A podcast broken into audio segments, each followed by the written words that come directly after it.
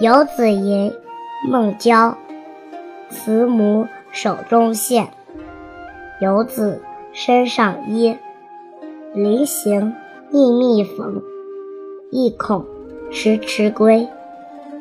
谁言寸草心，报得三春晖。译文：慈母用手中的针线为远行的儿子赶制身上的衣衫，临行前一针针密密的缝缀。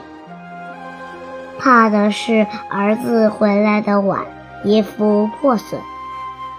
有谁敢说子女像小草那样微弱的孝心，能够报答了了像春晖普泽的慈母恩情呢？